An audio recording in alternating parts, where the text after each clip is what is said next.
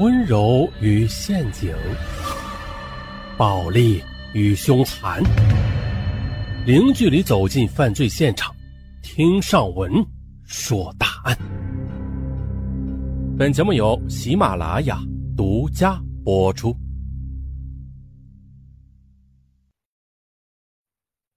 话说呀，在九零年代，深圳的社会治安是非常的混乱，刑事案件多如牛毛。盗窃、抢劫如家常便饭，砍手党、砍脚党到处都是。不过呀，这么多案件都远远不如今天的六魔女案。那何为六魔女案呢？我们就要从一九九三年说起。从一九九三年开始啊，深圳突然出现离奇的司机失踪案件，短短十四个月前后就有十七名司机和车辆失踪。深圳电视台、报纸、杂志，甚至大街小巷，到处都是寻人启事，搞的是人心惶惶。就是这段时间呀，深圳司机根本不敢让任何人搭车，甚至遇到警察查违章也不敢停车。就在一九九三年七月六日上午，东莞市的一家出租车公司来报案，报案称昨天，也就是五日下午交班的时间。该公司一名皇冠幺三零出租车司机张某没有回到公司，公司随后打电话到他家里询问，得知张某一夜没有回家。这个司机张某啊，是为人老实稳重的，结婚十四年，从来没有夜不归宿的情况啊，更别说不同公司家里联系了。警方接警后调查走访了几天，他们发现。司机张某最后拉客的地点是东莞市东方酒店的大门口。根据同公司的司机回忆，似乎是一对年轻的情侣拦了他的车，随后的事情就不知道了。当年啊，没有监控，无法调查出租车后来去了哪里。警方反复的在东莞市进行走访，但是呢，毫无收获。司机张某和他的皇冠幺三零型出租车就像是凭空蒸发了一样。无奈之下，东莞警方向全省公安局发出了协查公告。大约十天后，深圳宝安区较为偏僻的上河村一户果农，他惊恐的报警：“喂，警察吗？不好了，我家的荔枝园中发发发现了一具男尸。”宝安区公安分局刑警大队长李正亲自带队赶到现场。只见在荔枝园的深处，一具被尼龙绳、铁丝牢牢捆绑的男尸卷曲成一团，口鼻被胶带封死，脖子上还有一根绳子。显然，死者被歹徒勒死后，又怕他还有气，便将口鼻用胶带封住，保证彻底杀死。此时天气很热，尸体已经高度的腐败，散发出阵阵的恶臭。联想到东莞市要求协查的出租车失踪案件呢，警方立即要求家属辨认尸体。接下来，通过现场的照片，张某妻子一眼便认出了丈夫的衣服，她当场便昏厥了过去。张某的家庭困难，妻子和老父母都体弱多病。这十多年来，全靠张某一人赚钱养家。因家庭负担很重，张某呢几乎从来不休息，并且也不挑客人。没想到啊，张某年仅三十多岁就遭此厄运。现场分析，大队长李正认为，歹徒是谋财害命，杀人的目的是为了抢劫那辆崭新的皇冠出租车。大队长李正他还认为。根据歹徒作案的手法，他们绝对是惯犯的。歹徒作案手法熟练，尤其是杀人、捆绑、封嘴、抛尸都非常有经验，也没有留下什么线索。而凶器绳子和其他作案工具都是广东省到处可以买到的东西，也是无法追踪的。同样的，荔枝园也并非第一杀人现场，仅仅是抛尸现场。抛尸能花多久呢？最多就是几分钟而已嘛，所以啊，也就不大可能被目击者看到。果然，警方在走访附近的群众，没有人看到有车在附近停过，自然，歹徒留下了一些脚印，胶带上也有模糊的指纹。可是，仅仅依靠这些东西，根本就不可能破案的。不谈整个深圳，哪怕是宝安区内常年打工的流动人口啊，至少也有几十万之多。人海茫茫，你到哪里去抓人呢？那么，剩下唯一的办法就是追踪赃车。一般来说，赃车它是个大物件，并不容易脱手，比较容易追查的。警方便走遍深圳的旧车市场，却呀毫无收获。看来歹徒。果然是惯犯，他们有销赃渠道，赃车应该已经被转移到其他城市甚至其他省了。这样的话，唯一的线索也断了。需要说明的是呢，深圳警方对该案件是非常的重视的。为什么呢？这并非宝安区第一起出租车被杀案，在前三个月内呢，还有两名出租车司机被杀，车辆也被抢走。第一名出租车司机是在三月遇害，被人残忍地杀死在一个水塘里，并且啊，驾驶着桂冠牌轿车失踪了。事后验尸发现，司机头部有高达四十多处的打击伤，背部还有几处刀伤，并且刺穿了肺部。歹徒极为凶残，但明显作案不熟练，看来有可能这起案件是第一次作案。而第二名司机呢是被勒死的，没有见血。他驾驶的蓝鸟轿车失踪，这说明啊，歹徒作案的手法高明了一些。到了第三起案件，则用一对情侣拦车，那就更高明了。以上的三起案件线索呀都太少，受害者和歹徒又素不相识，都成为无头案，悬而未破。可是。让警方万万没想到的是，这三起案件仅仅是个开始。随后，短短一年内又发生了十八起同类的案件。一九九三年八月十八日，深圳市龙岗区政府财政局报警，说他们小车队里的司机吴某突然离奇失踪。局里反映，十七日晚上七点。司机吴某驾车将局长送到深圳机场登机后，便独自驾车返回。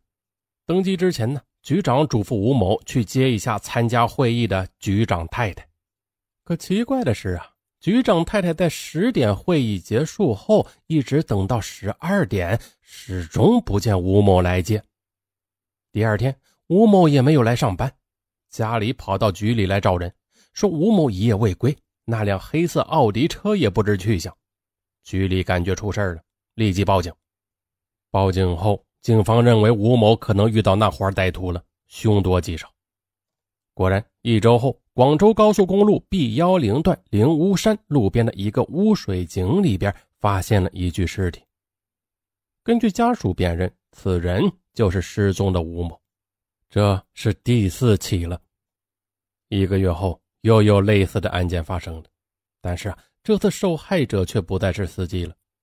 宝安区某大公司副总经理陈某从江西老家开车回到深圳，到家后，陈某见车子太脏，考虑明天要见客，决定去洗一洗。就这样，晚饭后，陈副总经理开着这辆崭新的凌志车去了距离机场不远的一处洗车场，就此失踪。见丈夫很晚还没有回来，那陈太太急忙打寻呼机和手机都没有回答。陈太太连忙赶到洗车场，哪里人告诉她：“你老公洗车就花了二十分钟，早就走了。”陈太太一听，焦急万分，她一边报警，一边发动亲戚朋友四处寻找，依然毫无收获。五天后，食盐填料坑果场。一个打农药的农民发现草丛中有一具布满蛆虫的男尸，此人就是陈副总经理。直到一九九四年六月，前后有十多起类似案件发生，地点全都是在深圳宝安区，几乎都和机场或者是机场附近的公路有关系。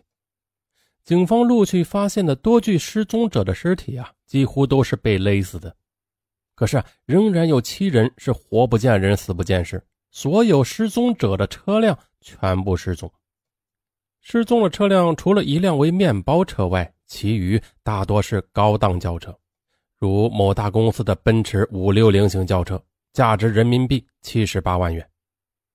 让警方百思不得其解的是，受害者身份却有着极大的差别。他们既有吴某这样的政府部门的专职司机，收入平平；也有陈副总经理这种老板，相当的富有；还有刚从香港回到深圳度假的络腮胡子帅哥，甚至还有顺丰县公安局副局长的儿子。显然。歹徒作案手段相同，都是将这些男人欺骗到偏僻的地方，然后动手杀害。可是啊，之前杀害的出租车司机张某等三人，可能是歹徒假装花钱打车，那这还容易理解呀。但是这余下的十几人均不是运营车辆，还颇多有钱人、有身份的人，那根本不可能私自去拉客人的。问题来了，那么歹徒他是用了什么办法？才能够将五花八门的受害者全部欺骗呢？要知道，这些受害者中颇有些丰富社会阅历的人，比如陈副总经理之内。正常来说呀，这些人都是极难受骗的。再就是那个公安局的副局长，他曾经哭着说：“我儿子，他从小就看我办案抓坏人，也算是半个警察了。”他什么样的骗术他没见过呀？啊，我怎么也不相信他会被歹徒轻易的骗到哪里去杀了。我儿子绝对没有这么笨。警方对此呀，完全丈二和尚摸不着头脑，自然也找不到案件侦破的方向。虽然每个月都有司机连人带车的失踪，警方却无能为力。长达一年多的时间里，案件始终是悬而未破。所谓“天下没有不漏风的裤子”，机场公路上大量司机失踪的消息充斥民间，失踪者还有香港人，案件呢在香港也上了报纸的头条。机场公路来往的司机们自发的警觉了起来，在一个多月内。先后有两名司机报警，他们说在机场附近一个打扮妖艳性感的年轻女孩搭车。哎，搭车就搭车呗。但是啊，他上车以后呢，该女孩自称是小姐，对他们是百般的挑逗，让他们去自己的按摩院接受色情服务。这两个司机都听过司机失踪的案件，他们断然拒绝了。可是呢？这两个女孩见引诱无效后，顿时神态慌乱起来，要求下车。两个司机都注意到，女孩在下车后又立即的打车离开了。这个举动让司机感到很奇怪，他们都先后报警。至此，警方才开始恍然大悟：原来歹徒是利用女孩色诱司机的。那女人的身体是最原始的武器，也是最有效的。面对这件武器啊，无论是出租车司机、香港帅哥，还是大公司总经理，都抵抗不了诱惑，因为他们都是好色的男人。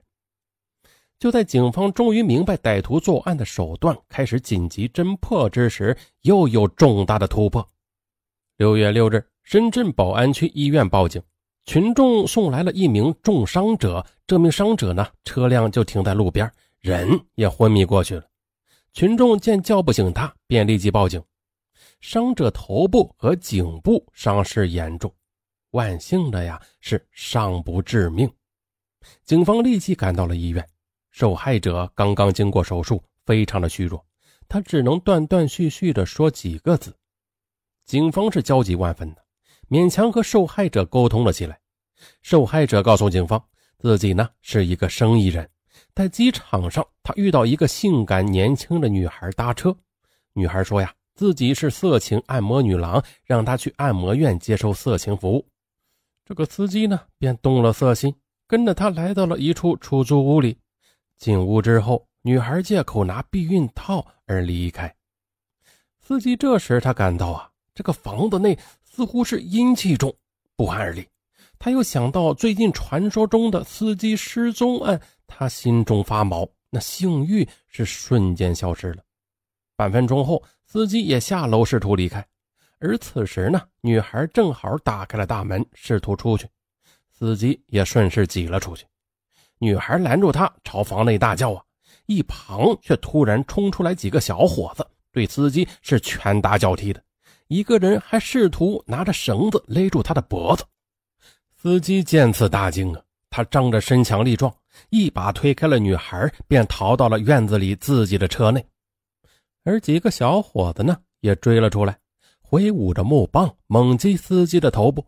司机头部被多次重击，差点昏死过去。当时因为强烈的求生欲，司机他紧咬着牙将车辆开出院子，并且一直开了十几公里后才昏迷了过去。遗憾的是啊，受惊过度，司机已经记不清出租屋的位置了，只是描述了女子的长相和口音。奇怪的是，他的描述同之前两个司机不同。后者说女孩有明显的江西口音，而前者呢说是贵州口音。而警方呢自然没有被这些区别所迷惑，他们认定这是一个团伙作案，有多名女孩参与犯罪。根据连续两次失手却仍然做第三个案子来看，那这伙歹徒肯定是没有什么钱了，所以为了生存，歹徒恐怕会不顾一切的去冒险作案。所以，警方从一九九四年六月六日开始，便重点在机场附近严密布控，准备抓住这几个做诱饵的女孩，打开突破口。可奇怪的是，时间过了二十天，这几十名侦查员却没有发现任何可疑的女孩。看来，这伙人也察觉到危险了，没有敢于立即作案。警方呢，同样的没有解除守候。而是二十四小时蹲点，大队长李正亲自下达军令状，要求尽快侦破深圳历史上最严重的杀人劫车案。功夫不负有心人，到了二十六日，侦查员于进杰有了发现。他在守在候机厅门前的时候，突然发现了。一个穿着性感低胸的黑衣年轻女孩，她连续的拦住了几辆车。那如果是试图打车离开机场的话，那她应该拦出租车呀。可是呢，这女孩拦的却都是私家车，并且全部都是好车。于俊杰便悄悄地摸到近处，发现这个打扮妖艳的女孩同两名司机描述的很相像。就在于俊杰紧急汇报的时候，女孩上了一辆丰田轿车离开了机场。糟了，他又找到猎物了。如果在警察眼皮子底下让这个司机被杀的话，那就是深圳警察最大的耻辱。大队长李正亲自带队，出动几辆车子，沿着机场高速公路追击。可是有意思的是啊，这个丰田司机他很快的就发现了。不好，有警察跟踪！这个傻叉，他误以为警察是在捉拿卖淫嫖娼的，吓得驾车以一百三十公里的时速猛开。当时深圳警方经费短缺呀，车子很破烂，大多只能开到八十到九十公里，根本就追不上的。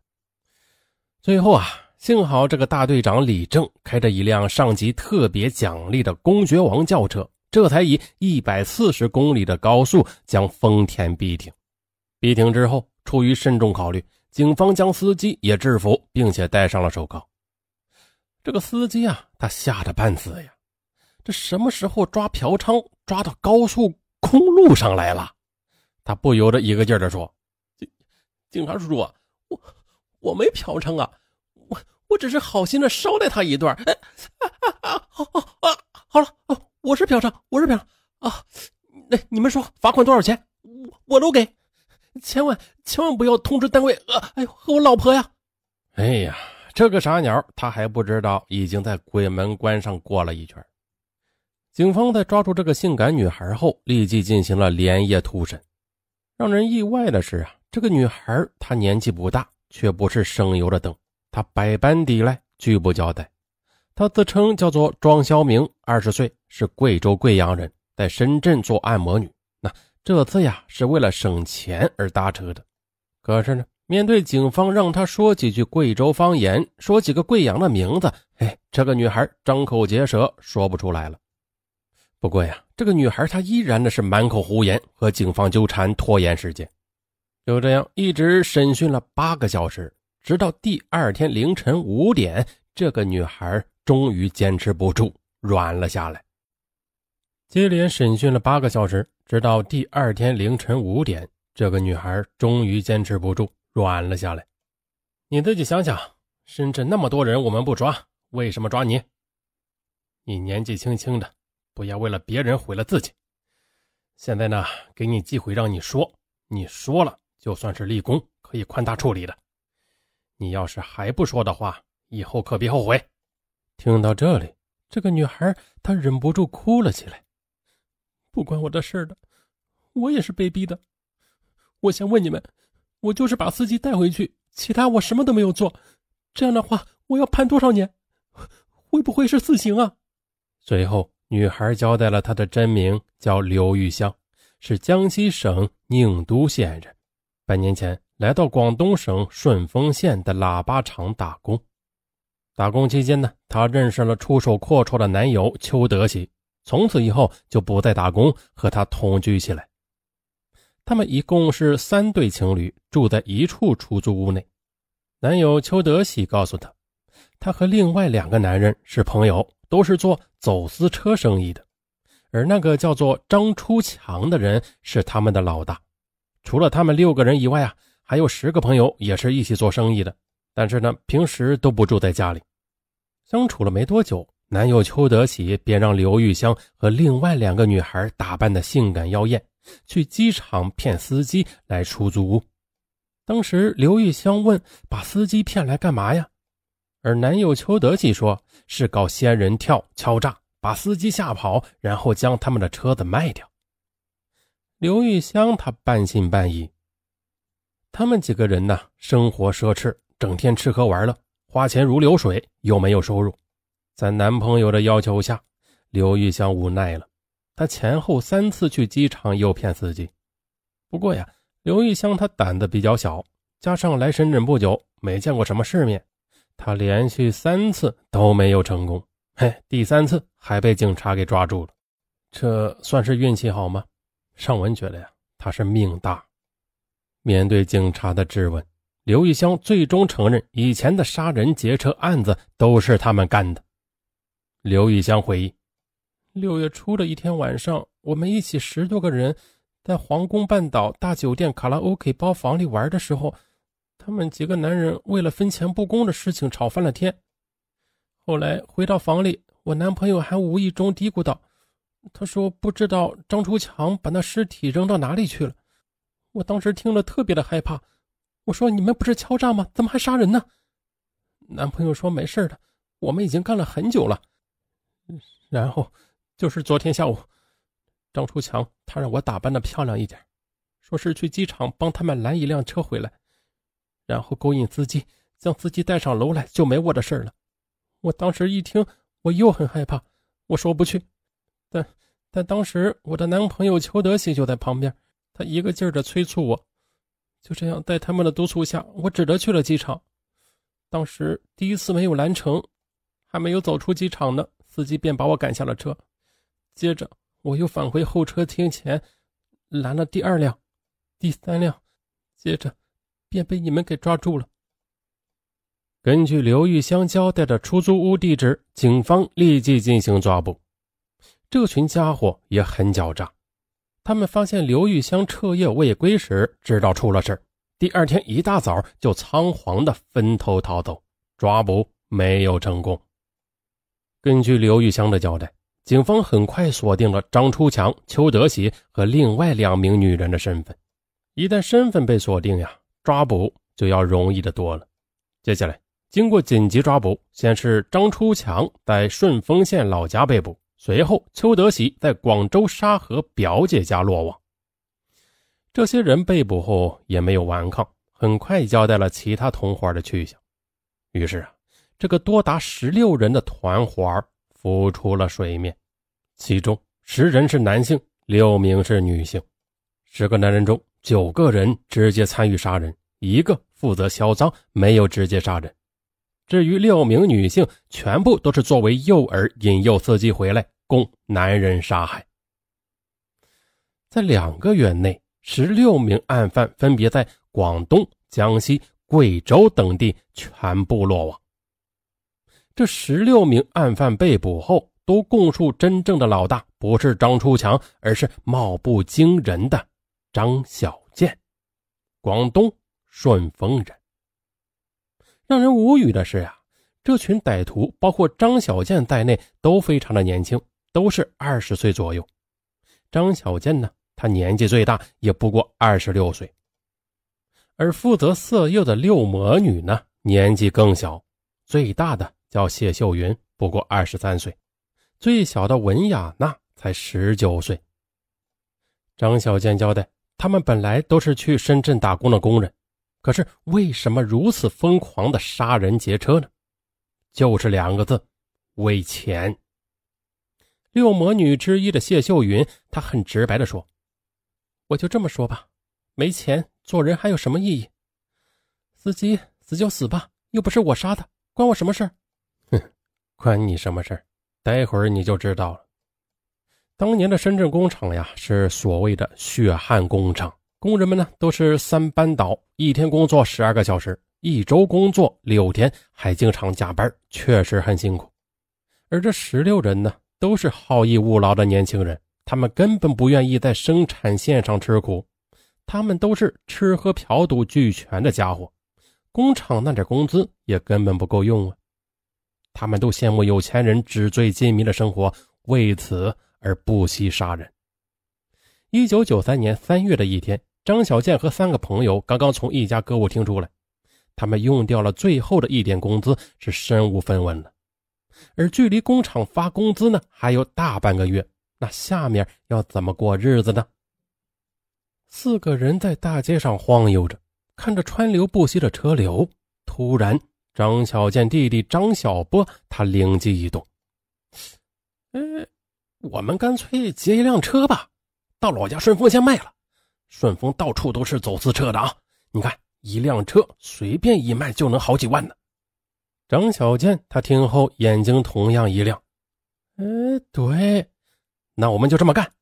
他妈的，工厂一个月工资才几个钱啊？这几万元我们要多少年才能赚到？哎，你们两个怎么看？同伙陈卫祥他立即说：“我干呢，绝对干！没钱连小姐都不搭理你呢。我宁可过一年有钱的日子就死，也不愿意没钱窝囊一辈子。”几个人呐是一拍即合。一个杀人劫车的计划，竟然就在这短短的几分钟内就决定了。随后，他们便拦住了一辆桂冠牌的白色出租车。车子开到偏僻的地方，张小建突然掏出一把匕首抵住司机，随后，另外三人便将司机制服捆绑起来，丢在了后座里。可是，如何处理这个司机呢？四个人却犯了愁。他们开始只想劫车，没准备杀人。但是张小建他认为司机认识他们的样子，一旦报警就有可能抓住他们。持刀暴力抢劫出租车，那在当年至少要坐牢十年。这四个年轻人都不愿意坐牢，简单商量一番，四人竟然一致决定杀人灭口。可毕竟是第一次杀人，四个人都有些心慌。他们先是捡起石头，对准司机的头部猛砸。司机被他们砸得满头是血，昏死过去。接着，四个人将尸体拖下车，准备抛尸。可是没想到的是，在被拖动中，司机突然醒了。他苦苦的哀求他们：“车子和钱都拿去，给我一条生路吧。”可是呀，四个人没有理会，再次猛砸司机的头部，把他头骨都砸变形了。随后，他们便将尸体抬到公路下的池塘边扔了下去。可是。没想到的是，生命顽强的司机他竟然又醒了过来，还在水中挣扎着。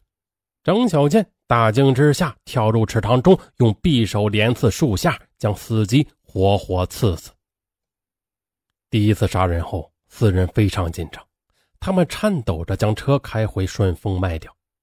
张小建供述，当时脚很软，几乎踩不动油门，顺丰呢是有名的赃车销售基地，收车的车贩子呀，明明看到车子里边有血迹，但是仍然照收不误。张小健他们每人分得了一万元。要知道，在一九九三年那会儿啊，一万元已经相当的不少了。普通人月薪不过是一二百元的，在张小健他们手中，这一万元不过短短的一个月就挥霍一空了。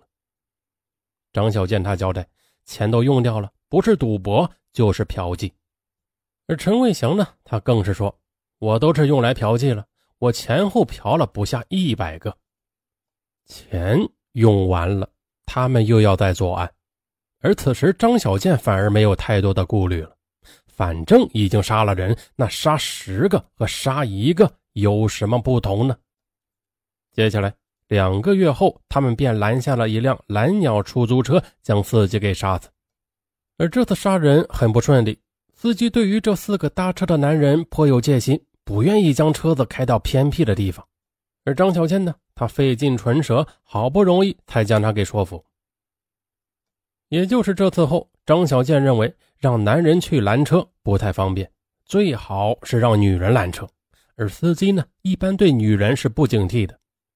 于是，一九九三年七月五日，张小健让十九岁的女友付红琼打了一辆车。付红琼是六魔女的大姐，也是最早作案的。她呢是贵州毕节人。还是出生在乡村教师家庭，父母都是知书达理的老实人。十八岁的时候，傅红琼来到了深圳工厂打工，认识了张小健。傅红琼她不愿意吃苦，喜欢安逸的生活。